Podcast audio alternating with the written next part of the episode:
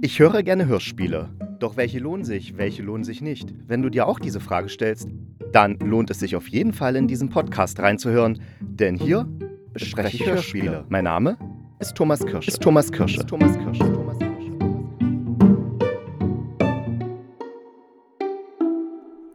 Halli, hallo und herzlich willkommen zu einer neuen Folge des Hörspielkritikers. Und das wird jetzt auch die letzte Folge für diesen Juli sein, denn ich habe festgestellt, ich bin so ein bisschen erschöpft. Ich habe auch jetzt nicht immer so die Lust, eine neue Folge des Podcasts aufzunehmen, einfach weil ich merke, es, äh, ich habe irgendwie das Gefühl, es ist Arbeit geworden. Und ich finde, wenn man dieses Gefühl hat, dann sollte man erstmal eine Pause machen und dann schöpft man so neue Energie, neue kreative Schübe kommen dann und dann macht es auch wieder Spaß und deswegen habe ich mir jetzt einfach gesagt, okay, ich mache den Juli jetzt erstmal Pause und melde mich dann wieder am 5. August. Und genau aus diesem Grund, weil es eben die letzte Folge ist jetzt vor meiner Sommerpause, werde ich auch keine Hörspielkritik euch präsentieren, sondern das Hörspiel in der Strafkolonie, ist nach einem Text von Franz Kafka und die Hörspielbearbeitung erfolgte von meiner Wenigkeit. Und dieses Hörspiel habe ich 2006 aufgenommen. Da habe ich hier beim Bürgerradio Radio Blau in Leipzig ähm, die Hörspielredaktion zusammen mit Melanie Ott geleitet und da habe ich relativ viele Hörspiele zusammen. Wir waren so eine kleine Truppe, die haben dann immer zusammen mit mir Hörspiele aufgenommen, eingesprochen. Das war eigentlich ganz lustig. Und in diesem Hörspiel sind dabei Diana Nitschke als Erzählerin, Martin Herrscher als Erzähler, Uwe Teschner als Reisender und Jens Paul Wollenberg als Offizier. Jens Paul Wollenberg ist hier ein Leipziger Schauspieler, der eine grandiose Stimme hat, genauso wie Uwe Teschner, den wahrscheinlich viele von euch kennen als Hörbuchsprecher. Da war er auch, glaube ich, schon öfter Hörbuchsprecher des Jahres wenn ich mich jetzt richtig an die äh, Auszeichnung erinnere. Und wir haben damals, also 2006, 2007, 2008, ziemlich viel zusammen gemacht und ja, war so ein, war vielleicht so eine Art kleine Freundschaft, die wir hatten, aber haben, wir haben uns jetzt so aus den Augen verloren, was ich echt traurig finde, aber so ist halt das Leben, da kann man nichts machen. Der, aber jetzt wollte ich den Bogen, wohin wollte ich jetzt eigentlich? Ja, genau, der, das Hörspiel wurde zum Großteil in meiner Küche aufgenommen damals noch auf Minidisc. Minidisc war das Nachfolgeformat, was sich Sony ausgedacht hat für die Musikkassette. Hat sich nämlich gedacht, ah, wir wollen jetzt hier so eine digitale Sache machen und dann gab es ja DAT. Das war auch so eine, das war eben eine digitale Musikkassette und Sony hat gesagt, nee, wir machen so eine Art CD, die man auf die man aufnehmen kann und die man immer wieder beschreiben kann. Die Minidisc sah eben aber nicht so sehr aus wie eine CD, sondern eher wie so eine kleine äh, Diskette oder äh, damals PlayStation Portable Spiele, die sahen auch so ähnlich aus. Und darauf habe ich aufgenommen. Das war damals einfach für mich die preiswerteste Möglichkeit, digitale Aufnahmen zu machen, weil ähm, ja so ein Audio-Interface, wie man es heute für ein paar Euro 50 bei Thomann kaufen kann, die waren damals halt noch richtig schweineteuer. Ja, und da haben wir dann die, vier, die meisten Sachen in der Küche aufgenommen. Ein paar Sachen sind auch bei Radio Blau im Studio aufgenommen worden und dann habe ich mich hingesetzt und habe alles zusammen mit dem, habe alles zusammengeschnippelt und zwar mit dem Magic Music Maker. Ja, damit kann man auch Hörspiele produzieren. Und damals konnte der tatsächlich sogar schon 5.1, also ein Surround-Format. Und dann konnte man tatsächlich sogar MP3s im 5.1 Format abspeichern und dann konnte man, wenn man die entsprechende Anlage hatte, die auch in diesem Surround-Format anhören. Und ich habe das damals tatsächlich in diesem Surround-Format produziert. Also war schon ziemlich cool. Man hört natürlich, dass meine Mikrofone nicht so die besten waren und ja, aber ich finde, es ist eine interessante Inszenierung und vor allen Dingen ist sie interessant, weil ihr jetzt die Möglichkeit habt, erstmal diese Inszenierung von mir anzuhören und dann könnt ihr, wenn ihr so richtig Kafka-mäßig drauf seid, in die ARD-Audiothek gehen und da auch in der Strafkolonie anhören und zwar in einer Produktion des SWR aus dem Jahr 1981. Und ich finde, das sind zwei ganz unterschiedliche Ansätze, die da gefahren werden. Also ich kannte diese Produktion überhaupt nicht. Ich wusste gar nicht, dass es da ein Hörspiel gibt. Ich dachte damals tatsächlich, oh, ich bin der Erste, der auf diese Idee kommt. Natürlich war ich es nicht, aber wenn man jünger ist, denkt man sowieso immer, man ist der Erste, der auf irgendeine Idee kommt. Nachher gibt sich das. Und ja, also meine Produktion, wenn ihr tatsächlich euch die, die, Mühe macht, beides zu vergleichen, werdet ihr merken, erstmal ist meine länger. Meine ist tatsächlich fast eins zu eins der Text, aber ich habe halt versucht, so dieses humoristisch verspielte, satirische, was in vielen, vielen Kafka-Texten drin ist, auch in, in der Strafkolonie herauszuarbeiten, weil ich finde, die gängige Interpretation von Kafka ist ja so, so dunkel, düster, so eine bedrohliche Welt, der, der allmächtige Vater, gegen den der Sohn aufbegehrt und bla bla bla. Also sehr geprägt, unsere Kafka-Interpretation ist sehr geprägt von Max Brod, der ja der Herausgeber von Kafka war und ein Freund, aber und der hat eben sozusagen diese Art von ähm, Interpretation, wie man Kafka zu interpretieren hat, sozusagen vorgegeben und da haben sich dann einfach alle dran angeschlossen.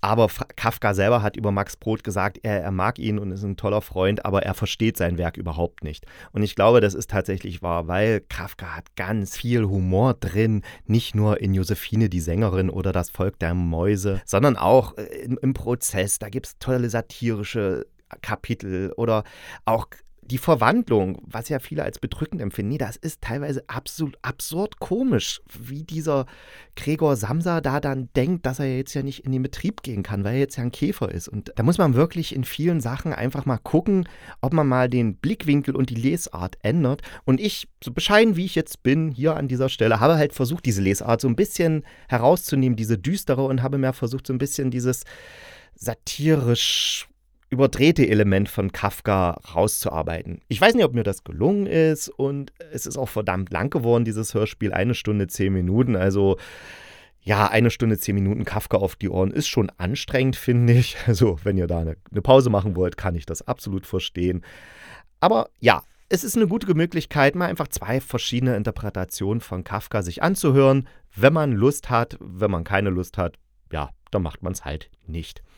Auf jeden Fall wünsche ich euch jetzt viel Spaß, gute Unterhaltung mit dem Hörspiel in der Strafkolonie nach einem Text von Franz Kafka, inszeniert, geschnitten, produziert von mir.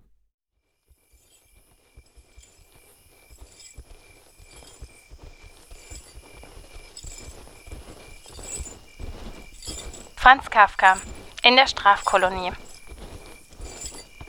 Als Hörspiel realisiert von Thomas Kirsche mit Jens Paul Wollenberg als Offizier, Uwe Teschner als Forschungsreisender, Martin Hercher und Diana Nitschke als Erzähler.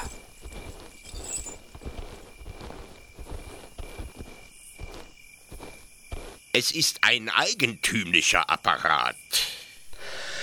Ein Forschungsreisender war bei seinem Besuch in einer Strafkolonie von dessen Kommandanten zur Exekution eines Soldaten eingeladen worden.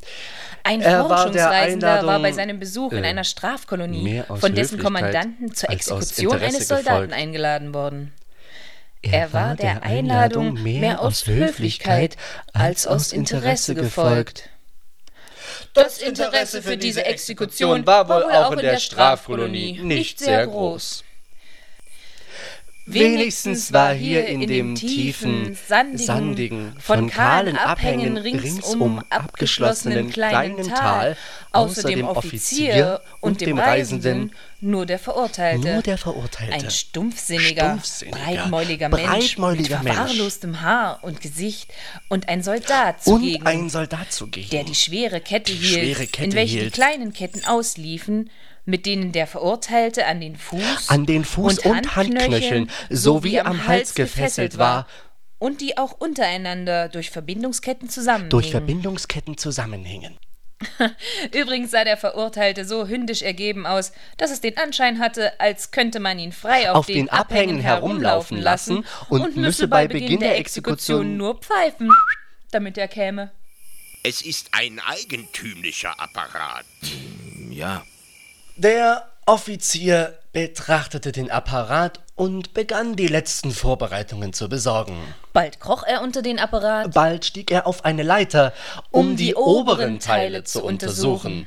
Das waren Arbeiten, die man eigentlich einem Maschinisten hätte überlassen können, aber der Offizier führte sie mit einem großen Eifer aus, sei es dass er ein besonderer Anhänger dieses Apparates war? Sei es, dass man aus anderen Gründen die Arbeit sonst niemandem anvertrauen konnte. So. Jetzt ist alles fertig. Stieg von der Leiter hinunter, atmete mit weit offenem Mund und hatte zwei zarte Damentaschentücher hinter den Uniformkragen gezwängt. Damentaschentücher. Damentaschentücher. Diese Uniformen sind doch für die Tropen zu schwer. Äh, ja, äh, gewiss ja, aber sie bedeuten die Heimat. Äh, wir äh, wollen die Heimat nicht verlieren. Äh, nun, nun, nun sehen Sie aber diesen Apparat. Äh, bis jetzt war noch Händearbeit nötig. von jetzt aber arbeitet der Apparat ganz allein. Es, es, kommen natürlich Störungen vor. Ich hoffe zwar, es wird kein eintreten. Immerhin äh, muss man mit ihnen rechnen. Der Apparat soll ja äh, zwölf Stunden ununterbrochen im Gang sein. Äh, wenn aber Störungen vorkommen, äh, so sind es doch nur ganz kleine. Und äh, sie werden sofort behoben sein. wollen Sie sich nicht setzen? Gern. Der Offizier zog aus einem Haufen von Rohrstühlen einen hervor und bot ihm den Reisenden an. Jener saß nun am Rande einer Grube, in die er einen flüchtigen Blick warf. Sie war nicht sehr tief. Zur einen Seite der Grube war die ausgegrabene Erde zu einem ja, äh, Wall aufgehäuft. Zur anderen Seite stand der Apparat.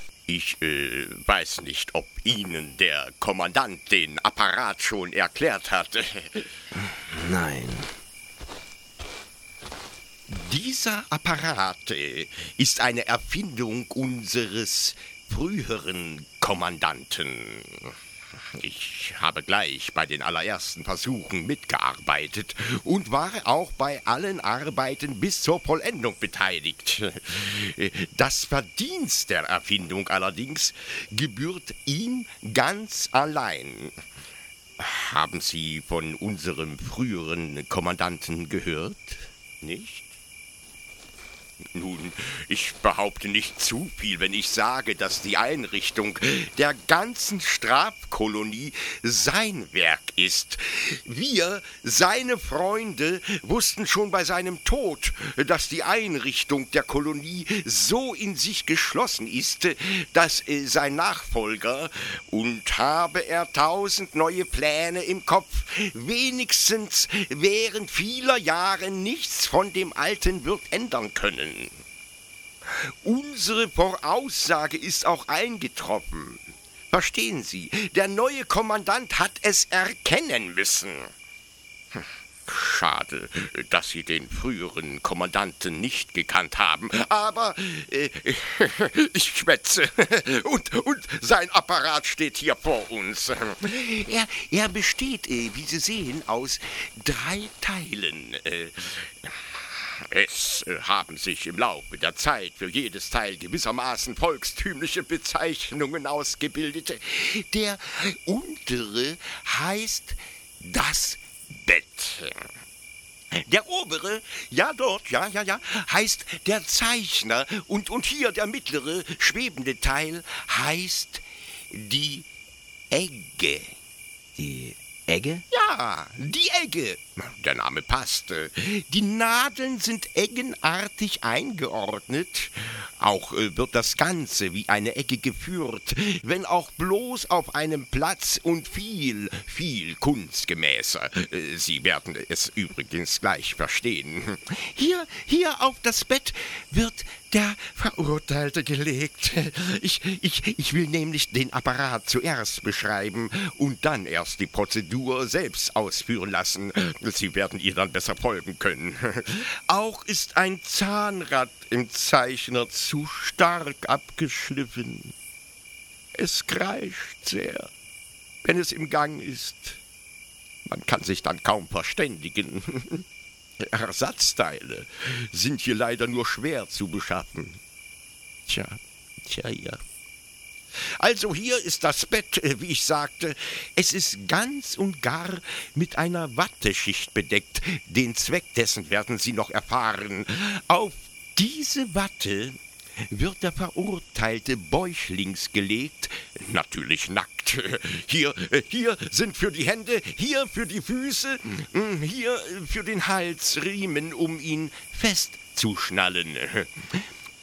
Hier am Kopfende des Bettes, äh, wo der Mann, wie ich gesagt habe, zuerst mit dem Gesicht aufliegt, ist dieser kleine Filzstumpf, der leicht so reguliert werden kann, dass er dem Mann gerade in den Mund dringt. Er hat den Zweck, am Schreien und am Zerbeißen der Zunge zu hindern. Natürlich muss der Mann den Filz aufnehmen, da ihm sonst äh, durch den Halsriemen äh, das Genick gebrochen wird. Das ist Watte. Ja, ja, ja, ja, ja, gewiss. Wie fühlen Sie es selbst? Der Offizier fasste die Hand des Reisenden und führte sie über das Bett. Es ist eine besonders präparierte Watte. Darum sieht sie so unkenntlich aus. Ich werde auf Ihren Zweck noch zu sprechen kommen. Der Reisende hatte die Hand zum Schutz gegen die Sonne über den Augen, sah am Apparat in die Höhe. Es war ein großer Aufbau. Das, Bett und der Zeichner hatten gleichen, gleichen Umfang und sahen wie zwei dunkle Thronen aus. Wie zwei dunkle Thronen. Der Zeichner war etwa zwei Meter über dem Bett angebracht. Beide waren in den Ecken durch vier Messingstangen verbunden, die in der Sonne fast Strahlen warfen. Zwischen den Truhen schwebte an einem Stahlband die Egge. Der Offizier setzte in seinen Erklärungen aus um dem Reisenden zur ungestörten Betrachtung des Apparates Zeit zu lassen. Der Verurteilte ahmte den Reisenden nach. Da er die Hand nicht über die Augen legen konnte, blinzelte er mit freien Augen zur Höhe. Nun also liegt der Mann. Ja, nun hören Sie. Sowohl das Bett als auch der Zeichner haben ihre eigene elektrische Batterie. Das Bett braucht sie für sich selbst, der Zeichner für die Egge. Sobald der Mann festgeschnallt ist, wird das Bett in Bewegung gesetzt. Es zittert in winzigen, sehr schnellen Zuckungen, gleichzeitig seitlich wie auch auf und ab. Sie werden ähnliche Apparate in äh, Heilanstalten gesehen haben. Nur sind bei unserem Bett alle Bewegungen genau berechnet. Sie müssen nämlich peinlich auf die Bewegungen der Egge abgestimmt sein. Dieser Egge aber ist die eigentliche Ausführung des Urteils überlassen. Wie lautet denn das Urteil? Ach, Sie wissen auch das nicht? Verzeihen Sie, wenn vielleicht meine Erklärungen ungeordnet sind. Ich bitte Sie sehr um Entschuldigung. Die Erklärungen pflegte früher nämlich der Kommandant zu geben. Der neue Kommandant aber hat sich dieser Ehrenpflicht entzogen, dass er jedoch einen so hohen Besuch einen so hohen Besuch nicht einmal von der Form unseres Urteils in Kenntnis setzt, ist äh, wieder eine Neuerung, die ich wurde nicht davon verständigt. Mich trifft nicht die Schuld. Übrigens äh, bin ich allerdings am besten befähigt, unsere Urteilsarten zu erklären. Denn ich trage hier äh, die betreffenden Handzeichnungen des früheren Kommandanten. Handzeichnungen des Kommandanten selbst? Hat er denn alles in sich vereinigt? War er Soldat, Richter, Konstrukteur, Chemiker, Zeichner? Jawohl. Der Offizier sah prüfend seine Hände an. Sie schienen ihm nicht rein genug, um die Zeichnungen anzufassen. Er ging daher zum Kübel und wusch sie. Dann zog er eine kleine Ledermappe hervor. Unser Urteil klingt nicht streng. Dem Verurteilten wird das Gebot, das er übertreten hat, mit der Egge auf den Leib geschrieben. Diesem Verurteilten zum Beispiel wird auf dem Leib geschrieben, Ehre deinen Vorgesetzten. Kennt er sein Urteil? Nein. Er kennt sein eigenes Urteil nicht. Es, es wäre nutzlos, es ihm zu verkünden. Er erfährt es ja auf seinem Leib. Aber dass er überhaupt verurteilt wurde, das weiß er doch. Auch nicht. Nein. Dann weiß also der Mann auch jetzt noch nicht, wie seine Verteidigung aufgenommen wurde. Er hat keine Gelegenheit gehabt, sich zu verteidigen. Er muss doch Gelegenheit gehabt haben, sich zu verteidigen. Der Reisende stand von seinem Sessel auf. Der Offizier erkannte, dass er in Gefahr war, in der Erklärung des Apparats für lange Zeit aufgehalten zu werden. Er ging daher zum Reisenden, hing sich in seinen Arm und zeigte mit der Hand auf den Verurteilten, der sich jetzt, da die Aufmerksamkeit so offenbar auf ihn gerichtet war, stramm aufstellte. Auch zog der Soldat die Kette an. Äh, die Sache verhält sich folgendermaßen. Ich bin hier in der Strafkolonie zum Richter bestellt. Trotz meiner Jugend, denn ich stand auch dem früheren Kommandanten in allen Strafsachen zur Seite und kenne den Apparat am besten. Der Grundsatz, nach dem ich entscheide, ist, die Schuld ist immer zweifellos. Andere Gerichte können diesen Grundsatz nicht befolgen, denn sie sind, äh, sie sind vielköpfig und haben auch noch höhere Gerichte über sich. Und das ist hier nicht der Fall. Oder war es wenigstens nicht beim früheren Kommandanten? Der Neue hat allerdings schon Lust gezeigt, in mein Gericht sich einzumischen. Es ist mir aber bisher gelungen, ihn abzuwehren und wird mir auch weiter gelingen. Sie wollen diesen Fall erklärt haben? Hm. Er ist so einfach wie alle. Hm. Ein Hauptmann hat heute Morgen die Anzeige erstattet, dass dieser Mann, der ihm als Diener zugeteilt ist und vor seiner Tür schläft, den Dienst verschlafen hat. Er hat nämlich die Pflicht, bei jedem Stundenschlag aufzustehen und vor der Tür des Hauptmanns zu salutieren. Gewiss keine schwere Pflicht. Und eine notwendige, denn er soll sowohl zur Bewachung als auch zur Bedienung frisch bleiben. Der Hauptmann wollte in der gestrigen Nacht nachsehen, ob der Diener seine Pflicht erfülle. Er öffnete Schlag zwei Uhr die Tür und fand ihn zusammengekrümmt schlafen. Er holte die Reitpeitsche und schlug ihm über das Gesicht. Ja, und statt nun aufzustehen und um Verzeihung zu bitten, fasste der Mann seinen Herrn bei den Beinen, schüttelte ihn und rief, Wirf die Peitsche weg, oder ich fresse dich. Das das ist der Sachverhalt. Der, der Hauptmann kam vor einer Stunde zu mir, ich schrieb seine Angaben auf und anschließend gleich das Urteil. Dann ließ ich dem Mann die Ketten anlegen. Das alles war sehr einfach. Hätte ich den Mann zuerst vorgerufen und ausgefragt, so wäre nur äh, Verwirrung entstanden. Er hätte gelogen. Jawohl, hätte, wenn es mir gelungen wäre, die Lügen zu widerlegen, diese durch neue Lügen ersetzt und so fort. Jetzt aber halte ich ihn und lasse ihn nicht mehr. Ist nun alles erklärt? Ja, aber die Zeit vergeht. Die Exekution sollte schon beginnen. Und ich bin mit der Erklärung des Apparats noch gar nicht fertig. Äh, wie Sie sehen, entspricht die Egge der Form des Menschen. Hier ist die Egge für den Oberkörper. Und hier sind die Eggen für die Beine. Äh, für den Kopf ist nur dieser kleine Stachel bestimmt. Ist Ihnen das klar? Äh, wird der Kommandant der Exekution beiwohnen? Es ist äh, nicht gewiss. Äh, gerade deshalb müssen wir uns beeilen. Ich werde sogar, so leid es mir tut, meine Erklärungen abkürzen müssen. Aber ich könnte ja morgen, wenn der Apparat wieder gereinigt ist, dass er so sehr beschmutzt wird, ist ein einziger Fehler. Die näheren Erklärungen nachtragen. Jetzt also nur das Notwendigste. Äh, wenn der Mann auf dem Bett liegt und dieses ins Zittern gebracht ist, wird die Egge auf den Körper gesenkt.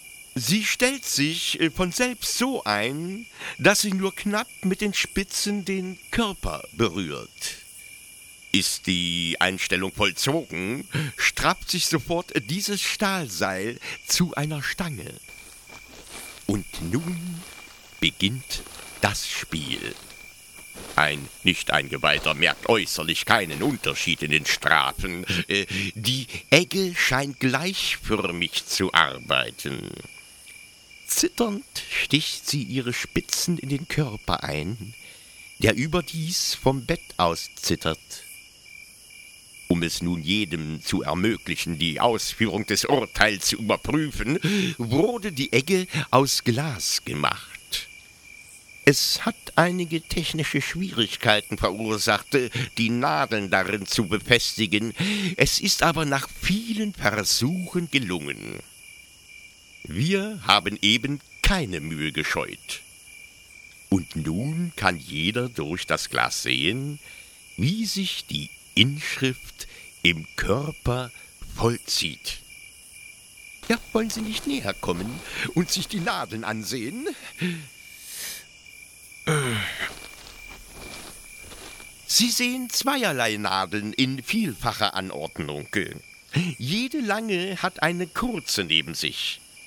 Die lange schreibt nämlich.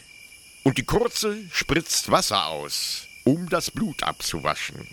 Und die Schrift immer klar zu erhalten. Das äh, Blutwasser wird dann hier in äh, kleine Rinnen geleitet und äh, fließt endlich in diese Hauptrinne, deren Abflussrohr in die Grube führt. Der Offizier zeigte mit dem Finger genau den Weg, den das Blutwasser nehmen musste. Als er es, um es möglichst anschaulich zu machen, an der Mündung des Abflussrohres mit beiden Händen förmlich auffing, erhob der Reisende den Kopf und wollte mit der Hand rückwärts tastend zu seinem Sessel zurückgehen. Da sah er zu seinem Schrecken, dass auch der Verurteilte gleich ihm der Einladung des Offiziers, sich die Einrichtung der Egge aus der Nähe anzusehen, gefolgt war. Er hatte den verschlafenen Soldaten an der Kette ein wenig vorgezerrt und sich auch über das Glas gebeugt. Man sah, wie er mit unsicheren Augen auch das suchte, was die zwei Herren eben beobachtet hatten, wie es ihm aber, da ihm die Erklärung fehlte, nicht gelingen wollte. Er beugte sich hierhin und dorthin. Immer wieder lief er mit den Augen das Glas ab. Der Reisende wollte ihn zurücktreiben, denn was er tat, war wahrscheinlich strafbar. Aber der Offizier hielt den Reisenden mit einer Hand fest, nahm mit der anderen eine Erdscholle vom Wall und warf sie nach dem Soldaten. Dieser hob mit einem Ruck die Augen, sah, was der Verurteilte gewagt hatte, ließ das Gewehr fallen, stemmte die Füße mit den Absätzen in den Boden, riss den Verurteilten zurück, dass er gleich niederfiel, und sah dann auf ihn hinunter, wie er sich wand und mit seinen Ketten klirrte. Stell ihn auf und behandle ihn sorgfältig. Nun weiß ich schon alles. Bis auf das Wichtigste. Oh. Dort oben im Zeichner ist das Räderwerk welches die Bewegung der Egge bestimmt. Und dieses Räderwerk wird nach der Zeichnung, auf welche das Urteil lautet, angeordnet. Ich verwende noch die Zeichnungen des früheren Kommandanten. Hier, hier, hier sind sie. Hier, kann ich Ihnen hier, sehen Sie? Ich, ich, ich, ich kann sie Ihnen aber leider nicht in die Hand geben.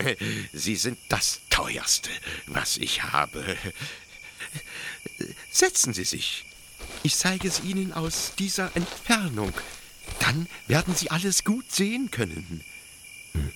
Labyrinthartige, einander vielfach kreuzende Linien. So dicht man sieht kaum die weißen Zwischenräume. Lesen Sie. Ich kann nicht. Es ist doch deutlich. Es ist sehr kunstvoll, aber ich kann es nicht entziffern. Ja, es, es, es ist keine Schönschrift für Schulkinder. nein, nein, nein. Man muss lange darin lesen. Auch Sie würden es schließlich gewiss erkennen. Es darf natürlich keine einfache Schrift sein. Sie soll ja nicht sofort töten, sondern durchschnittlich erst in einem Zeitraum von zwölf Stunden. Für die sechste Stunde ist der Wendepunkt berechnet. Es müssen also viele, viele Zierarten die eigentliche Schrift umgeben. Die wirkliche Schrift umzieht den Leib nur in einem schmalen Gürtel, der übrige Körper ist für Verzierungen bestimmt. Können Sie jetzt die Arbeit der Egge und des ganzen Apparates würdigen? Ja, sehen Sie doch! Treten Sie zur Seite!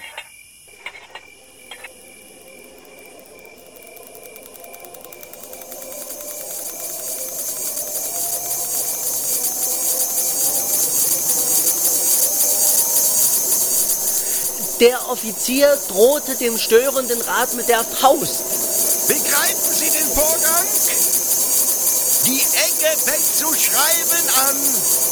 Ist sie mit der ersten Anlage der Schrift auf dem Rücken des Mannes fertig, rollt die Watteschicht und wälzt den Körper langsam auf die Seite, ja, um der Egge neuen Raum zu bieten.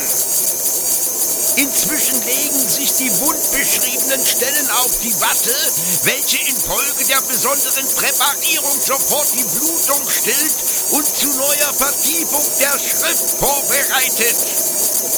Hier, hier die Zacken am Rande der Ecke reißen dann bei weiteren Umwälzen des Körpers die Watte von den Wunden, schleudern sie in die Grube und die Ecke hat wieder Arbeit. So schreibt sie immer tiefer die zwölf Stunden lang. Ja, die ersten sechs Stunden lebt der Verurteilte fast, fast wie früher. Ja, er leidet nur Schmerzen. Nach zwei Stunden wird der Pilz entfernt, denn der Mann hat keine Kraft zum Schreien mehr. Hier, in diesem elektrisch geheizten Napf am Kopfende, wird warmer Eisbrei gelegt, aus dem der Mann, wenn er Lust hat, nehmen kann, was er mit der Zunge erhascht. Keiner versäumt die Gelegenheit. Ich weiß keinen und meine Erfahrung ist groß. Erst um die sechste Stunde verliert er das Vergnügen am Essen. Ich knie dann gewöhnlich hier nieder und beobachte diese Erscheinung. Der Mann schluckt den letzten Bissen selten.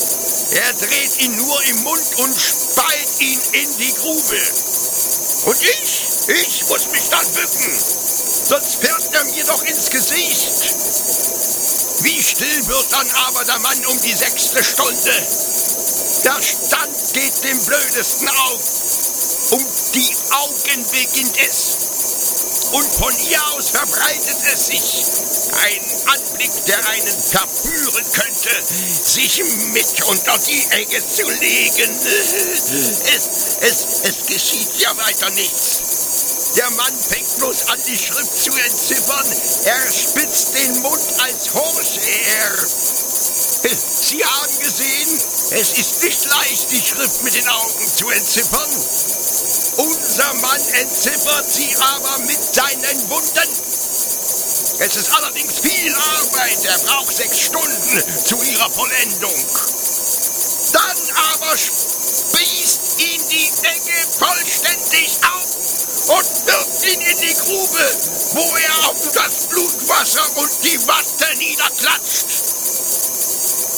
Das Gericht zu Ende. Und wir, ich und der Soldat scharren hinein. Der Reisende hatte das Ohr zum Offizier geneigt und sah, die Hände in den Rocktaschen, der Arbeit der Maschine zu. Auch der Verurteilte sah ihr zu, aber ohne Verständnis. Er bückte sich ein wenig und verfolgte die schwankenden Nadeln, als ihm der Soldat auf ein Zeichen des Offiziers mit einem Messer hinten Hemd und Hose durchschnitt, sodass sie von dem Verurteilten abfielen. Er wollte nach dem fallenden Zeug greifen, um seine Blöße zu bedecken, aber der Soldat hob ihn in die Höhe und schüttelte die letzten Fetzen von ihm ab. Der Offizier stellte die Maschine, stellte die Maschine aus, und in der jetzt eintretenden Stille wurde der Verurteilte unter die Egge gelegt. Die Ketten wurden gelöst und stattdessen die Riemen befestigt. Es schien für den Verurteilten im ersten Augenblick fast eine Erleichterung zu bedeuten. Und nun senkte sich die Egge noch ein Stück tiefer, denn es war ein magerer Mann. Als ihn die Spitzen berührten, ging ein Schauer über seine Haut. Er streckte, während der Soldat mit seiner rechten Hand beschäftigt war, die linke aus, ohne zu wissen wohin. Es war aber die Richtung, wo der Reisende stand. Der Offizier sah ununterbrochen den Reisenden von der Seite an, als suche er von seinem Gesicht den Eindruck abzulesen, den die Exekution, die er ihm nun wenigstens oberflächlich erklärt hatte, auf ihn mache. Der Riemen, der für das Handgelenk bestimmt war, riss. Wahrscheinlich hatte ihn der Soldat zu stark angezogen. Der Offizier sollte helfen. Der Soldat zeigte ihm das abgerissene Riemenstück. Der Offizier ging auch zu ihm hinüber. Die Maschine ist sehr zusammengesetzt. Es muss hier und da etwas reißen oder brechen. Dadurch darf man sich aber im Gesamturteil nicht beirren lassen. Für den Riemen ist übrigens sofort Ersatz geschaffen. Ich werde eine Kette verwenden. Die Zartheit der Schwingungen wird dadurch für den rechten Arm allerdings beeinträchtigt. Die Mittel zur Erhaltung der Maschine sind jetzt sehr eingeschränkt. Unter dem früheren Kommandanten war eine mir frei zugängliche Kassa nur für diesen Zweck bestimmt. Es gab hier ein Magazin, in dem alle möglichen Ersatzstücke aufbewahrt wurden. Ich gestehe, ich trieb damit fast Verschwendung. Ich meine früher, nicht jetzt, wie der neue Kommandant behauptet, dem alles nur zum Vorwand dient, alte Einrichtungen zu bekämpfen. Jetzt hat er die Maschinenkasse in eigener Verwaltung. Und schicke ich um einen neuen Riemen, wird der Zerrissene als Beweisstück verlangt, der neue kommt erst in zehn Tagen, ist dann aber von schlechterer Sorte und taugt nicht viel. Wie ich aber in der Zwischenzeit ohne Riemen die Maschine betreiben soll, darum kümmert sich niemand. Es ist immer bedenklich, in fremde Verhältnisse entscheidend einzugreifen. Ich bin weder Bürger der Strafkolonie, noch Bürger des Staates, dem sie angehört. Wenn ich die Exekution verurteilen oder gar hintertreiben will, dann kann man mir sagen, Du bist ein Fremder. Sei still. Darauf kann ich nichts erwidern, sondern nur hinzufügen, dass ich mich in diesem Falle selbst nicht begreife. Denn ich reise nur mit der Absicht zu sehen und keineswegs etwa, um fremde Gerichtsverfassungen zu ändern. Nun liegen aber hier die Dinge allerdings sehr verführerisch. Die Ungerechtigkeit des Verfahrens und die Unmenschlichkeit der Exekution sind zweifellos. Niemand kann irgendeine Eigennützigkeit annehmen, denn der Verurteilte ist mir fremd, kein Landsmann und ein zum Mitleid gar nicht auffordernder Mensch.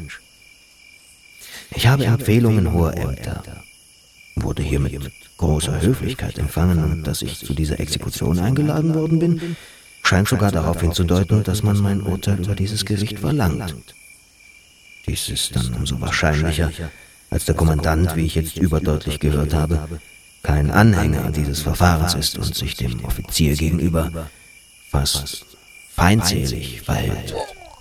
Der Offizier hatte gerade nicht ohne Mühe dem Verurteilten den Filzstumpf in den Mund geschoben, als der Verurteilte in einem unwiderstehlichen Brechreiz die Augen schloss und sich erbrach.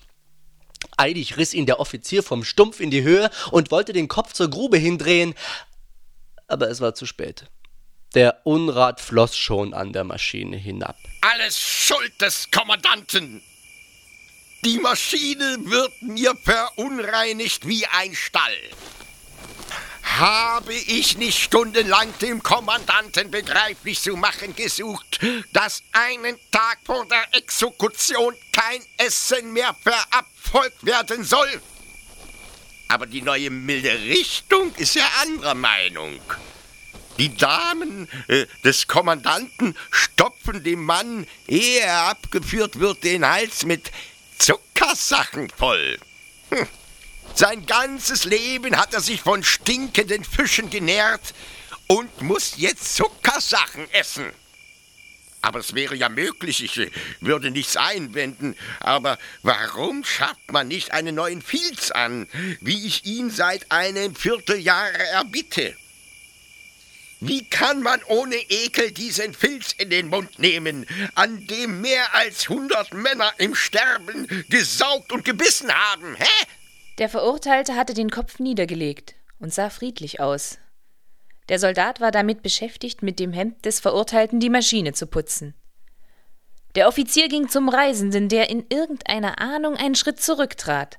Aber der Offizier fasste ihn bei der Hand und zog ihn zur Seite. Ich will einige Worte im Vertrauen mit Ihnen besprechen. Ich äh, äh, darf das doch. Äh. Gewiss. Dieses äh, Verfahren und diese Hinrichtung, die Sie jetzt zu bewundern Gelegenheit haben, hat gegenwärtig in unserer Kolonie keinen offenen Anhänger mehr. Ich bin Ihr einziger Vertreter, gleichzeitig der einzige Vertreter des Erbes des alten Kommandanten. An einen weiteren Ausbau des Verfahrens kann ich nicht mehr denken. Ich verbrauche alle meine Kräfte, um zu erhalten, was vorhanden ist. Als der alte Kommandant lebte, ja da war die Kolonie von seinen Anhängern voll. Die Überzeugungskraft des alten Kommandanten habe ich zum Teil, aber seine Macht fehlt mir ganz. Und infolgedessen haben sich die Anhänger verkrochen. Es gibt noch viele, aber keiner gesteht es ein. Wenn Sie heute also an einem Hinrichtungstag ins Teehaus gehen und herumhorchen, werden Sie vielleicht nur zweideutige Äußerungen hören. Das sind lauter Anhänger. Aber unter dem gegenwärtigen Kommandanten und bei seinen gegenwärtigen Anschauungen für mich ganz unbrauchbar. Und nun, nun frage ich Sie, soll wegen dieses Kommandanten und seiner Frauen, die ihn beeinflussen, ein solches Lebenswerk zugrunde gehen? Darf man das zulassen? Selbst wenn man nur als Fremder ein paar Tage auf unserer Insel ist? Es ist aber keine Zeit zu verlieren. Man bereitet etwas gegen meine Gerichtsbarkeit vor. Es finden schon Beratungen in der Kommandantur statt zu denen ich nicht zugezogen werde. Sogar Ihr heutiger Besuch scheint mir für die ganze Lage bezeichnend. Man, man ist feig und schickt Sie, einen Fremden, vor. Hm. Wie war die Exekution anders in früherer Zeit? Ja, schon einen Tag vor der Hinrichtung war das ganze Tal von Menschen überfüllt. Alle kamen nur, um zu sehen. Früh am Morgen erschien der Kommandant mit seinen Damen. Fanfaren weckten den ganzen Lagerplatz. Ich erstattete die Meldung, dass alles vorbereitet sei. Die Gesellschaft kein hoher Beamter durfte fehlen, ordnete sie sich um die Maschine. Dieser Haufen Rohrsessel ist ein armseliges Überbleibsel aus jener Zeit. Die Maschine glänzte frisch geputzt. Fast zu jeder Exekution nahm ich neue Ersatzstücke.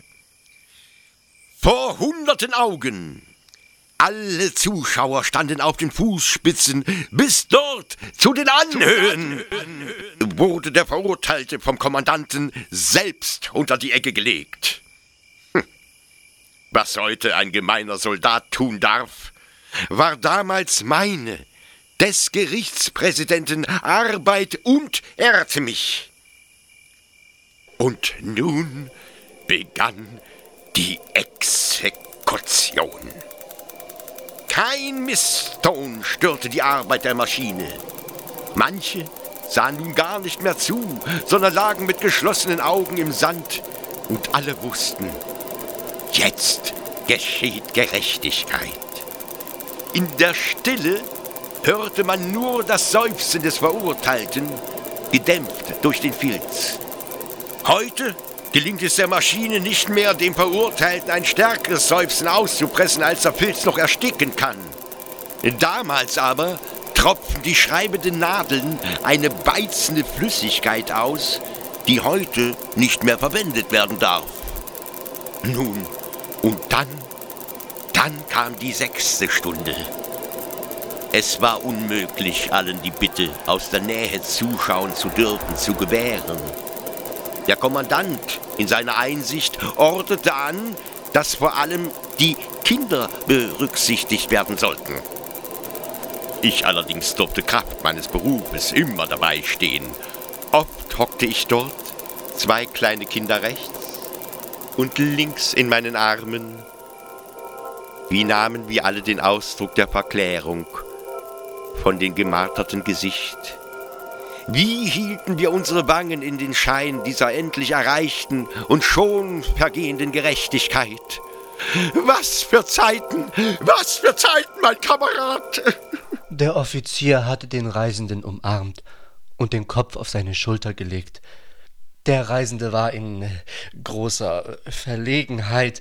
Ungeduldig sah er über den Offizier hinweg. Der Soldat hatte die Reinigungsarbeit beendet und jetzt noch aus einer Büchse Reisbrei in den Napf geschüttet.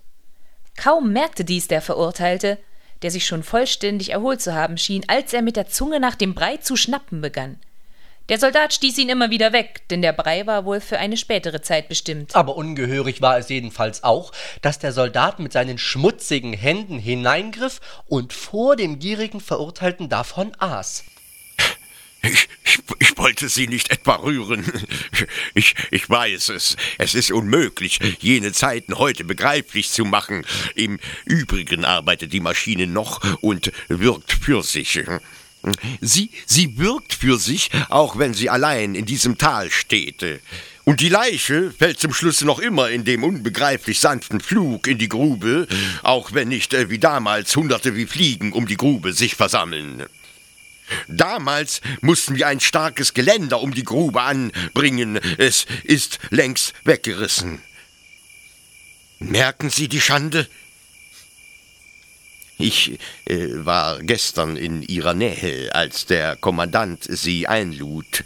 Ich hörte die Einladung. Ich kenne den Kommandanten. Ich verstand sofort, was er mit der Einladung bezweckte. Äh, trotzdem seine Macht groß genug wäre, um gegen mich einzuschreiten, wagt er es noch nicht. Wohl aber will er mich ihrem, dem Urteil eines äh, angesehenen Fremden aussetzen. Seine Berechnung ist sorgfältig. Sie sind den zweiten Tag auf der Insel. Sie kannten den alten Kommandanten und seinen Gedankenkreis nicht. Sie sind in europäischen Anschauungen befangen. Vielleicht sind Sie ein grundsätzlicher Gegner der Todesstrafe im Allgemeinen und einer derartigen maschinellen Hinrichtungsart im Besonderen. Sie sehen überdies, wie die Hinrichtung ohne öffentliche Anteilnahme traurig auf einer bereits etwas beschädigten Maschine vor sich geht. Wäre es nun alles dies zusammengenommen nicht sehr leicht möglich, dass Sie mein Verfahren nicht für richtig halten. Und wenn Sie es nicht für richtig halten, werden Sie dies ich rede noch immer im Sinne des Kommandanten, nicht verschweigen, denn Sie vertrauen doch gewiss Ihren viel erprobten Überzeugungen. Sie haben allerdings viel Eigentümlichkeiten vieler Völker gesehen und achteten gelernt. Sie werden daher wahrscheinlich sich nicht mit ganzer Kraft, wie Sie es vielleicht in Ihrer Heimat tun würden, gegen das Verfahren aussprechen. Aber dessen bedarf der Kommandant gar nicht. Ein flüchtiges, ein bloß unvorsichtiges Wort genügt. Es, es muss gar nicht Ihrer Überzeugung entsprechen, wenn es nur scheinbar seinem Wunsch entgegenkommt, dass er Sie mit aller Schlauheit ausfragen wird. Dessen bin ich gewiss. Und seine Damen werden im Kreis herumsitzen und die Ohren spitzen. Sie werden etwa sagen, bei uns ist das Gerichtsverfahren ein anderes. Oder bei uns wird der Angeklagte vor dem Urteil verhört. Oder bei uns gibt es auch andere Strafen als Todesstrafen. Oder bei uns gab es Folterungen nur im Mittelalter. Das sind alles Bemerkungen, die ebenso richtig sind, als sie Ihnen selbstverständlich erscheinen, unschuldige Bemerkungen, die mein Verfahren nicht antasten. Aber wie wird sie der Kommandant aufnehmen? Ich äh, sehe ihn, den guten Kommandanten, wie er sofort den Stuhl beiseite schiebt und auf den Balkon eilt. Ich sehe seine Damen, wie sie ihm nachströmen. Ich höre seine Stimme, Die Dame nennen sie eine Donnerstimme. Nun, und er spricht. Ein großer Forscher des Abendlands, dazu bestimmt, das Gerichtsverfahren in allen Ländern zu überprüfen, hat eben gesagt, dass unser Verfahren nach altem Brauch ein unmenschliches ist. Und nach diesem Urteil einer solchen Persönlichkeit ist es mir natürlich nicht mehr möglich, dieses Verfahren zu dulden. Mit dem heutigen Tage also ordne ich an und so weiter. Hm. Sie wollen eingreifen. Sie haben nicht das gesagt, was er verkündet. Sie haben mein Verfahren nicht unmenschlich genannt. Im Gegenteil, ihrer, ihrer tiefen Einsicht entsprechend halten Sie es für das menschlichste und menschenwürdigste. Sie bewundern auch diese Maschinerie, aber es ist zu spät Sie kommen gar nicht auf den Balkon, der schon voll Damen ist. Sie wollen sich bemerkbar machen, sie wollen schreien, aber eine Damenhand hält ihnen den Mund zu. Und ich und das Werk des alten Kommandanten sind verloren. Oh.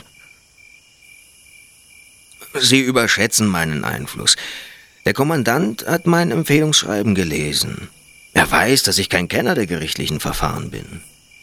Wenn ich eine Meinung aussprechen würde, so wäre es die Meinung eines Privatmannes.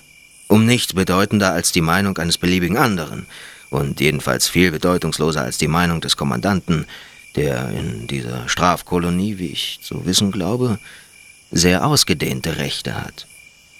Ist seine Meinung über dieses Verfahren eine so bestimmte, wie Sie glauben, dann, fürchte ich, ist allerdings das Ende dieses Verfahrens gekommen, auch ohne dass es meiner bescheidenen Mithilfe bedurfte. Den Kommandanten nicht. Sie stehen ihm und uns allen, verzeihen Sie den Ausdruck, gewissermaßen harmlos gegenüber. Ihr Einfluss, glauben Sie mir, kann nicht hoch genug eingeschätzt werden. Ach, ich war ja glückselig, als ich hörte, dass Sie allein der Exekution beiwohnen sollten. Diese Anordnung des Kommandanten sollte mich treffen. Nun aber wende ich sie zu meinen Gunsten. Unabgelenkt von falschen Einflüsterungen und verächtlichen Blicken, wie sie bei größerer Teilnahme an der Exekution nicht hätten vermieden werden können, haben Sie meine Erklärungen angehört, die Maschine gesehen und sind nun im Begriffe, die Exekution zu besichtigen. Ihr Urteil steht gewiss schon fest. Sollten noch kleinere Unsicherheiten bestehen, so wird sie der Anblick der Exekution beseitigen. Und nun äh, stelle ich an Sie die Bitte. Helfen Sie mir, gegenüber dem Kommandanten. Wie könnte ich denn das? Sie können es. Ich kann Ihnen ebenso wenig nützen, als ich Ihnen schaden kann. Sie, Sie können es. Ich habe einen Plan, der gelingen muss. Sie glauben, Ihr Einfluss genüge nicht. Ich, ich weiß, dass er genügte. Aber zugestanden, dass Sie recht haben, ist es denn nicht notwendig, zur Erhaltung dieses Verfahrens alles, selbst das möglicherweise Unzureichende zu versuchen? Hören Sie also meinen Plan. Zu seiner Ausführung ist es vor allem nötig, dass Sie heute in der Kolonie mit Ihrem Urteil über das Verfahren möglichst zurückhalten. Ja, wenn man Sie nicht geradezu fragt, dürfen Sie sich keinesfalls äußern. Ihre Äußerungen müssen kurz und unbestimmt sein. Man soll merken, dass es ihnen schwer wird, darüber zu sprechen, dass sie verbittert sind, dass sie, falls sie es offen reden sollten, geradezu in Verwünschungen ausbrechen müssten. Ach, ich verlange nicht, dass Sie lügen sollen. Keineswegs. Nein, nein, nein, nein. Sie sollen nur kurz antworten, etwa. Ja, ich habe die Exekution gesehen oder ja, ich habe alle Erklärungen gehört. Äh, nur das, nichts weiter. Für die Verbitterung, die man ihnen anmerken soll, ist ja genügend Anlass, wenn auch nicht im Sinne des Kommandanten. Er natürlich wird es vollständig missverstehen und in seinem Sinne deuten. Hm, darauf gründet sich mein Plan. Morgen findet in der Kommandantur unter dem Vorsitz des Kommandanten eine große Sitzung aller höheren Verwaltungsbeamten statt. Der äh, Kommandant hat es natürlich verstanden, aus solchen Sitzungen eine Schaustellung zu machen. Es wurde eine Galerie gebaut, die mit Zuschauern immer besetzt ist. Ich bin gezwungen, an den Beratungen teilzunehmen, aber der Widerwille schüttelte mich. Nun werden Sie gewiss auf jeden Fall zu der Sitzung eingeladen werden. Wenn Sie sich heute meinem Plane gemäß verhalten, wird die Einladung zu einer dringenden Bitte werden. Sollten Sie aber aus irgendeinem unerfindlichen Grunde doch nicht eingeladen werden, so müssten Sie allerdings die Einladung verlangen, dass Sie sie dann erhalten, ist zweifellos. Nun sitzen Sie also morgen mit den Damen in der Loge des Kommandanten er versichert sich öfters durch Blicke nach oben, dass sie da sind. Nach verschiedenen gleichgültigen, lächerlichen, nur für die Zuhörer berechneten Verhandlungsgegenständen. Meistens sind es Hafenbauten. Immer wieder Hafenbauten! Kommt auch das Gerichtsverfahren zur Sprache. Sollte es von Seiten des Kommandanten nicht oder nicht bald genug geschehen, so werde ich dafür sorgen, dass es geschieht. Ich werde aufstehen und die Meldung von der heutigen Exekution erstatten. Ganz kurz, nur diese Meldung. Eine solche Meldung ist zwar dort nicht üblich, aber ich tue es doch. Der Kommandant dankt mir, wie immer, mit freundlichen Lächeln, und nun, er kann sich nicht zurückhalten, erfasst er die gute Gelegenheit. Es wurde eben die Meldung von der Exekution erstattet. Ich möchte dieser Meldung nur hinzufügen, dass gerade dieser Exekution der große Forscher beigewohnt hat und dessen unsere Kolonie so außerordentlich ehrengesuch Sie alle wissen. Auch unsere heutige Sitzung ist durch seine Anwesenheit in ihrer Bedeutung erhöht. Wollen wir nun nicht an diesen großen Forscher die Frage richten, wie er die Exekution nach altem Brauch und das Verfahren, das ihr vorausgeht, beurteilt? Natürlich, überall Beifall klatschen, allgemeine Zustimmung. Ich, ich bin der Lauteste. Der Kommandant verbeugt sich vor Ihnen und sagt, Dann stelle ich im Namen aller die Frage, nun, nun treten Sie an die Brüstung, legen Sie die Hände für alle sichtbar hin, sonst fassen Sie die Damen und spielen mit den Fingern. Und jetzt, jetzt kommt endlich Ihre Worte. Ich, ich weiß nicht, wie ich die Spannung der Stunden bis dahin ertragen werde. In, in Ihrer Rede müssen Sie sich keine Schranken setzen. Ja, machen Sie mit der Wahrheit Lärm. Beugen Sie sich über die Brüstung. Brüllen Sie. Ja, aber ja, brüllen Sie dem Kommandanten Ihre Meinung, Ihre unerschütterliche Meinung zu. Aber, aber vielleicht wollen Sie das gar nicht. Es, es entspricht nicht Ihrem Charakter in Ihrer Heimat. Verhält man sich vielleicht in solchen Lagen anders. Auch, auch das ist richtig. Auch, auch das genügt vollkommen. Stehen Sie gar nicht auf. Sagen Sie nur ein paar Worte. Flüstern Sie, dass Sie gerade noch die Beamten unter Ihnen hören. Es genügt. Sie, Sie müssen gar nicht selbst von der mangelnden Teilnahme an der Exekution, von dem kreischenden Rad, den zerrissenen Riemen, den widerlichen Filz reden. Nein, nein, nein, nein, nein, nein. Alles Weitere übernehme ich. Und, und, und glauben Sie, wenn meine Rede ihn nicht aus dem Saale jagt, so wird sie ihn auf die Knie zwingen. Das er bekennen muss. Alter Kommandant, vor dir beuge ich mich.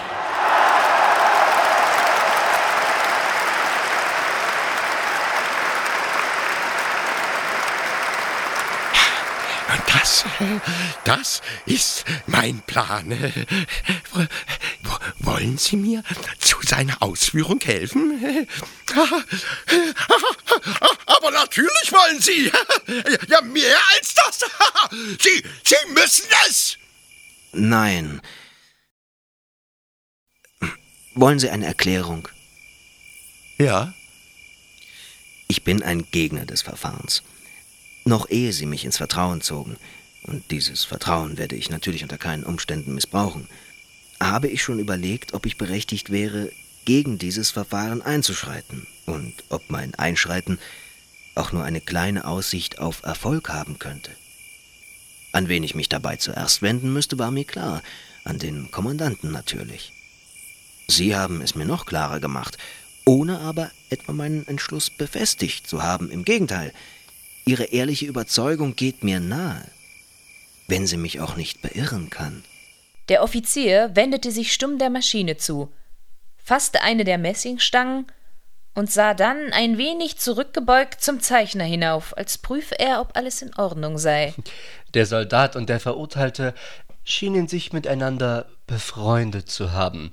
Der Verurteilte machte, so schwierig dies bei der festen Einschnallung durchzuführen war, dem Soldaten Zeichen.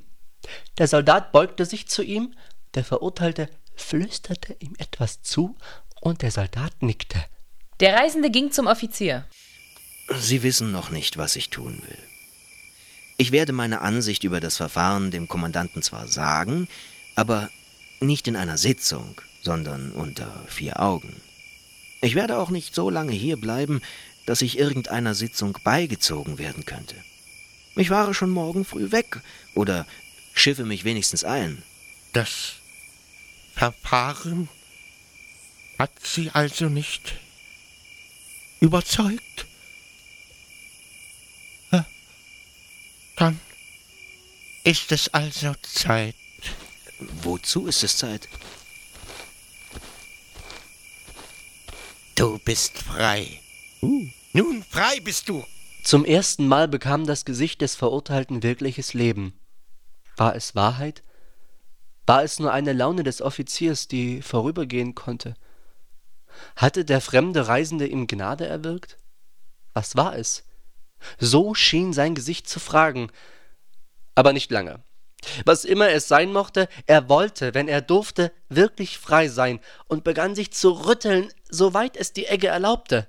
Du zerreißt mir die Riemen! Sei ruhig! Wir öffnen sie schon! Soldat, zieh ihn heraus! Der Offizier ging auf den Reisenden zu, zog wieder die kleine Ledermappe hervor, blätterte in ihr, fand schließlich das Blatt, das er suchte, und zeigte es dem Reisenden. Lesen Sie. Ich kann es nicht. Ich sagte schon, ich kann diese Blätter nicht lesen. Sehen Sie das Blatt doch genau an. Sei gerecht, heißt es. Jetzt, jetzt können Sie es doch lesen, oder? Mag sein, ich glaube es, dass es dort steht. Nun gut. Der Offizier stieg mit dem Blatt auf die Leiter.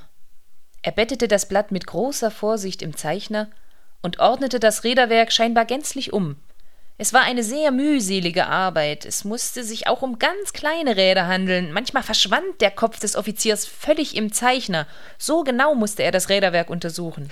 Der Reisende verfolgte von unten diese Arbeit ununterbrochen. Der Hals wurde ihm steif und die Augen schmerzten ihn von dem mit Sonnenlicht überschütteten Himmel. Der, der Soldat, und, und der, Verurteilte waren nur miteinander, miteinander beschäftigt. Das, Hemd und die Hose des Verurteilten, die schon in der Grube lagen, wurden vom Soldaten mit der Bajonettspitze, mit der Bajonettspitze herausgezogen. herausgezogen. Das Hemd war entsetzlich schmutzig, und der Verurteilte wusch es in dem Wasserkübel. Als er dann Hemd und Hose anzog, musste der Soldat wie der Verurteilte laut lachen, denn die Kleidungsstücke waren doch hinten entzwei geschnitten. Vielleicht glaubte der Verurteilte, verpflichtet zu sein, den Soldaten zu unterhalten. Er drehte sich in der zerschnittenen Kleidung im Kreise vor dem Soldaten, der auf dem Boden hockte und lachend auf seine Knie schlug. Immerhin bezwangen sie sich noch mit Rücksicht auf die Anwesenheit der Herren. Als der Offizier oben endlich fertig geworden war, überblickte er noch einmal lächelnd das Ganze in allen seinen Teilen, schlug diesmal den Deckel des Zeichners zu, der bisher offen gewesen war, stieg hinunter, sah in die Grube und dann auf den Verurteilten, merkte befriedigt, dass dieser seine Kleidung herausgenommen hatte, ging dann zu dem Wasserkübel, um die Hände zu waschen, erkannte zu spät den widerlichen Schmutz und war traurig darüber, dass er nun die Hände nicht waschen konnte, tauchte sie schließlich Dieser Ersatz genügte ihm nicht, aber er musste sich fügen in den Sand, stand dann auf und begann seinen Uniformrock aufzuknöpfen. Hierbei fielen ihm zunächst die zwei Damentaschentücher, die er hinter den Kragen gezwängt hatte, in die Hände. Hier hast du deine Taschentücher. Und warf sie dem Verurteilten zu. Geschenke der Damen. Trotz der offenbaren Eile, mit der er den Uniformrock auszog und sich dann vollständig entkleidete, behandelte er doch jedes Kleidungsstück sehr sorgfältig. Über die Silberschnüre an seinem Waffenrock strich er sogar eigens mit den Fingern hin und schüttelte eine Troddel zurecht. Wenig passte es allerdings zu dieser Sorgfalt, dass er, sobald er mit der Behandlung eines Stückes fertig war, es dann sofort mit einem unwilligen Ruck in die Grube warf. In die Grube warf. In die Grube? In die Grube. Das letzte, was ihm übrig blieb, war sein kurzer Degen mit den Tragriemen. Er zog den Degen aus der Scheide, zerbrach ihn, fasste dann alles zusammen, die Degenstücke, die Scheide und den Riemen, und warf es so heftig weg, dass es unten in der Grube aneinander klang. Nun stand er nackt da. Der Reisende biss sich auf die Lippen und Ich habe kein Recht, den Offizieren irgendetwas zu hindern. Ist dieses Gerichtsverfahren wirklich so nah daran behoben zu werden? Möglicherweise infolge meines Einschreitens, zu dem ich mich jedoch verpflichtet fühle, dann handelt der Offizier vollständig richtig. Ich würde es nicht anders machen. Der, der Soldat und der Verurteilte verstanden zuerst nichts. Sie sahen anfangs nicht einmal zu. Der Verurteilte war sehr erfreut darüber, die Taschentücher zurückerhalten zu haben, aber er durfte sich nicht lange an ihnen freuen. Denn der Soldat nahm sie ihm mit einem raschen, nicht vorherzusehenden Griff. Nun versuchte wieder der Verurteilte dem Soldaten die Tücher hinter dem Gürtel, hinter dem er sie verwahrt hatte, hervorzuziehen. Aber der Soldat war wachsam. So stritten sie in halbem Scherz. Erst als der Offizier vollständig nackt war, wurden sie aufmerksam. Besonders der Verurteilte schien von der Ahnung irgendeines großen Umschwungs getroffen zu sein. Was ihm geschehen war, geschah nun dem Offizier. Vielleicht würde es so bis zum Äußersten gehen. Wahrscheinlich hatte der fremde Reisende den Befehl dazu gegeben. Das war also Rache. Ohne selbst bis zum Ende gelitten zu haben, wurde er doch bis zum Ende gerecht. Ein breites, lautloses Lachen erschien nun auf seinem Gesicht, und verschwand nicht mehr. Der Offizier aber hatte sich der Maschine zugewendet. Wenn es schon früher deutlich gewesen war, dass er die Maschine gut verstand, so konnte es jetzt einen fast bestürzt machen, wie er mit ihr umging und wie sie gehorchte. Er hatte die Hand der Egge nur genähert, und sie hob und senkte sich mehrmals, bis sie die richtige Lage erreicht hatte, um ihn zu empfangen. Er fasste das Bett nur am Rande, und es fing schon zu zittern an. Der Filzstumpf kam seinem Mund entgegen. Man sah, wie der Offizier ihn eigentlich nicht haben wollte. Aber das Zögern dauerte nur einen Augenblick. Gleich fügte er sich und nahm ihn auf. Alles war bereit. Nur die Riemen hingen noch an den Seiten hinunter. Aber sie waren offenbar unnötig. Der Offizier musste nicht angeschnallt sein. Da bemerkte der Verurteilte die losen Riemen, seiner Meinung nach war die Exekution nicht vollkommen, wenn die Riemen nicht festgeschnallt waren. Er winkte eifrig dem Soldaten, und sie liefen hin, den Offizier anzuschnallen. Dieser hatte schon den einen Fuß ausgestreckt, um in die Kurbel zu stoßen, die den Zeichner in Gang bringen sollte. Da sah er, dass die zwei gekommen waren.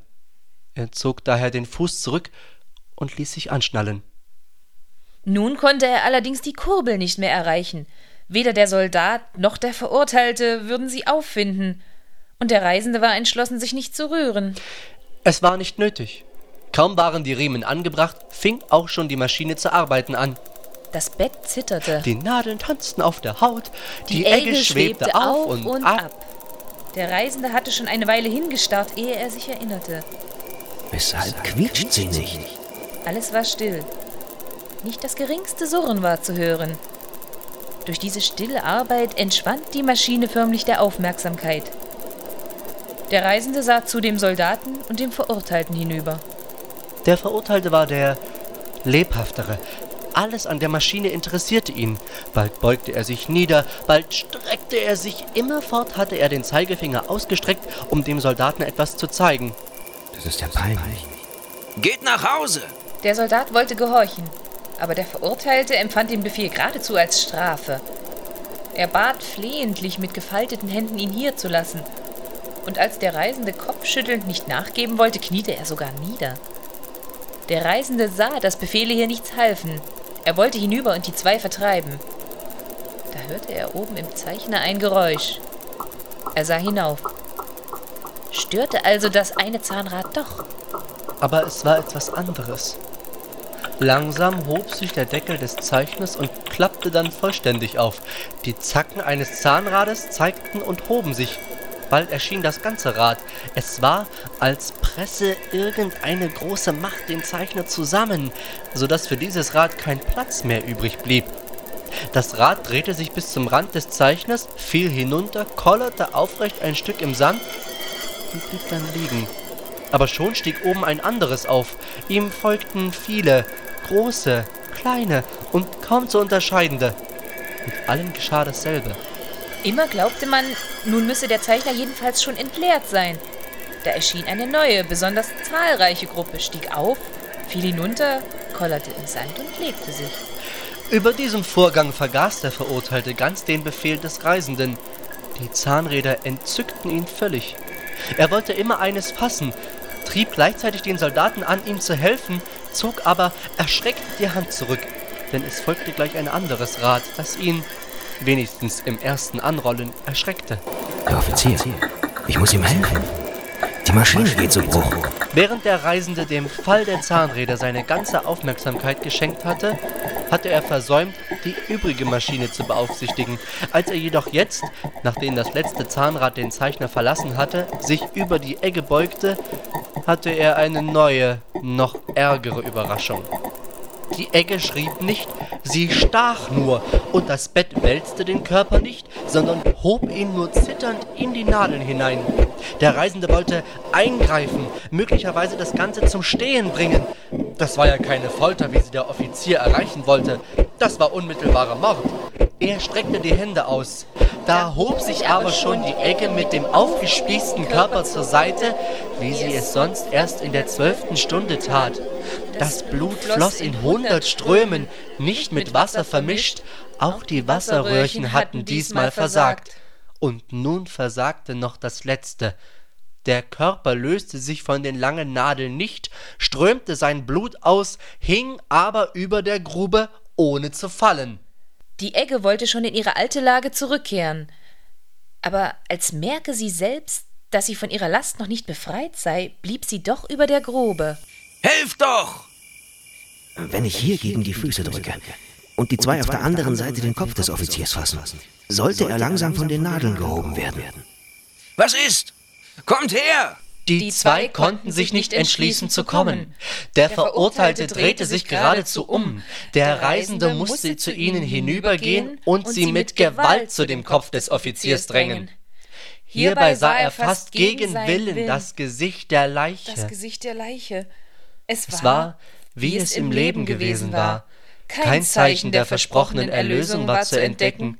Was alle anderen in der Maschine gefunden hatten, der Offizier fand es nicht. Der Offizier fand es nicht. Die, die Lippen waren fest zusammengedrückt, die Augen waren offen, hatten den Ausdruck des Lebens. Der Blick war ruhig und überzeugt. Ruhig und überzeugt. Durch die Stirn ging die Spitze des großen eisernen Stachels.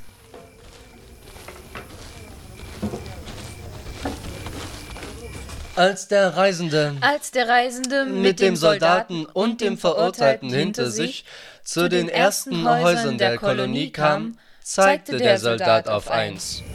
Hier ist das Teehaus. Im Erdgeschoss eines Hauses war ein tiefer, niedriger, höhlenartiger, an den Wänden und an der Decke verräucherter Raum. Gegen die Straße zu war er in seiner ganzen Breite offen. Trotzdem sich das Teehaus von den übrigen Häusern der Kolonie, die bis auf die Palastbauten der Kommandantur alle sehr verkommen waren, wenig unterschied, übte es auf den Reisenden doch den Eindruck einer historischen Erinnerung aus, und er fühlte die Macht der früheren Zeiten. Er trat näher heran, ging gefolgt von seinen Begleitern zwischen den unbesetzten Tischen hindurch, die vor dem Teehaus auf der Straße standen, und atmete die kühle, dumpfige Luft ein, die aus dem Innern kam. Der Alte ist hier begraben. Ein Platz auf dem Friedhof ist ihm vom Geistlichen verweigert worden. Man war eine Zeit lang unentschlossen, wo man ihn begraben sollte. Schließlich hat man ihn hier begraben. Davon hat Ihnen der Offizier gewiss nichts erzählt, denn dessen hat er sich natürlich am meisten geschämt. Er hat sogar einige Mal in der Nacht versucht, den Alten auszugraben. Er ist aber immer verjagt worden. Immer wieder. Wo ist das Grab?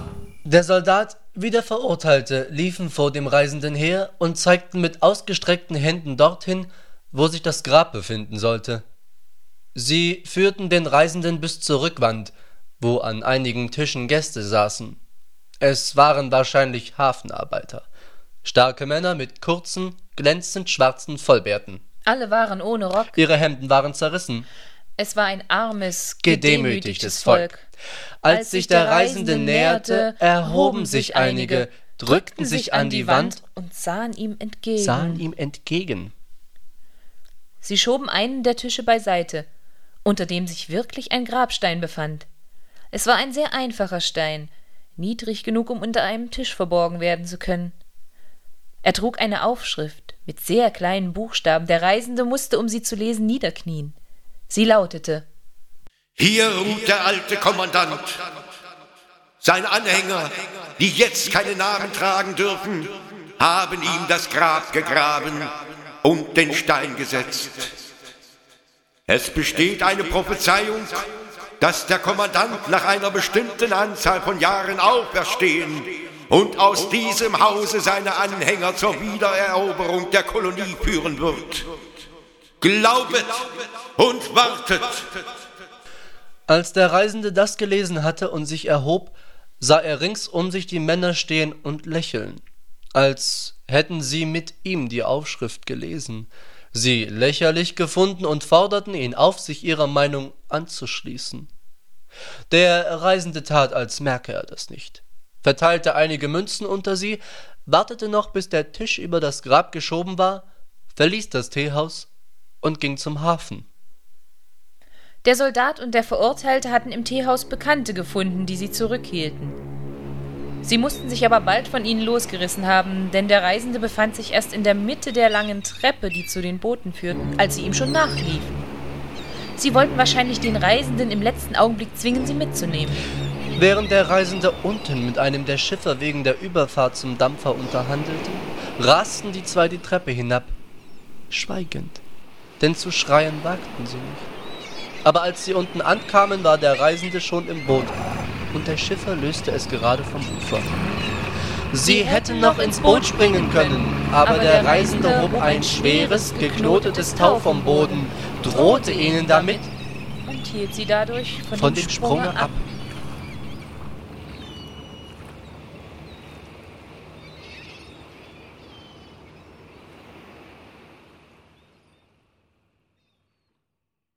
Das war das Hörspiel in der Strafkolonie mit Jens Paul Wollenberg als Offizier, Uwe Teschner als Reisender sowie Diana Nitschke als Erzählerin und Martin Herrcher als Erzähler.